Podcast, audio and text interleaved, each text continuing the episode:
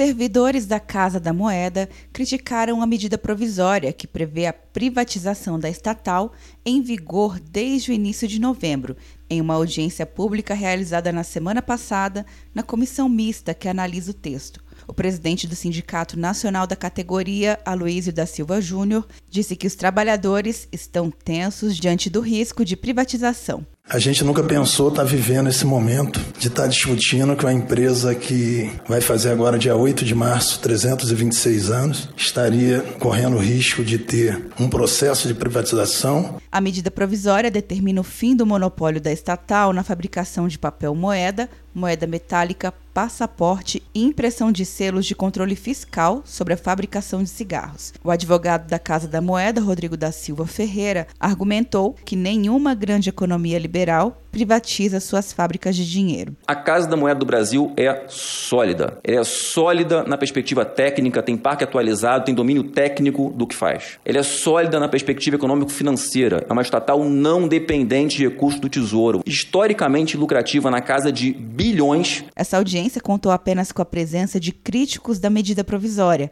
Na semana anterior, foram ouvidos representantes da Receita Federal, Polícia Federal, Banco Central, Secretaria Especial de Desestatização e o presidente da Casa da Moeda. Se aprovada na comissão mista, a medida provisória que quebra o monopólio da Casa da Moeda ainda deve ser analisada pelos plenários da Câmara e do Senado.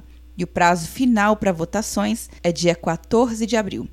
Quer um ano sem mensalidade para passar direto em pedágios e estacionamentos? Peça Veloy agora e dê tchau pras filas. Você ativa a tag, adiciona veículos, controla tudo pelo aplicativo e não paga mensalidade por um ano.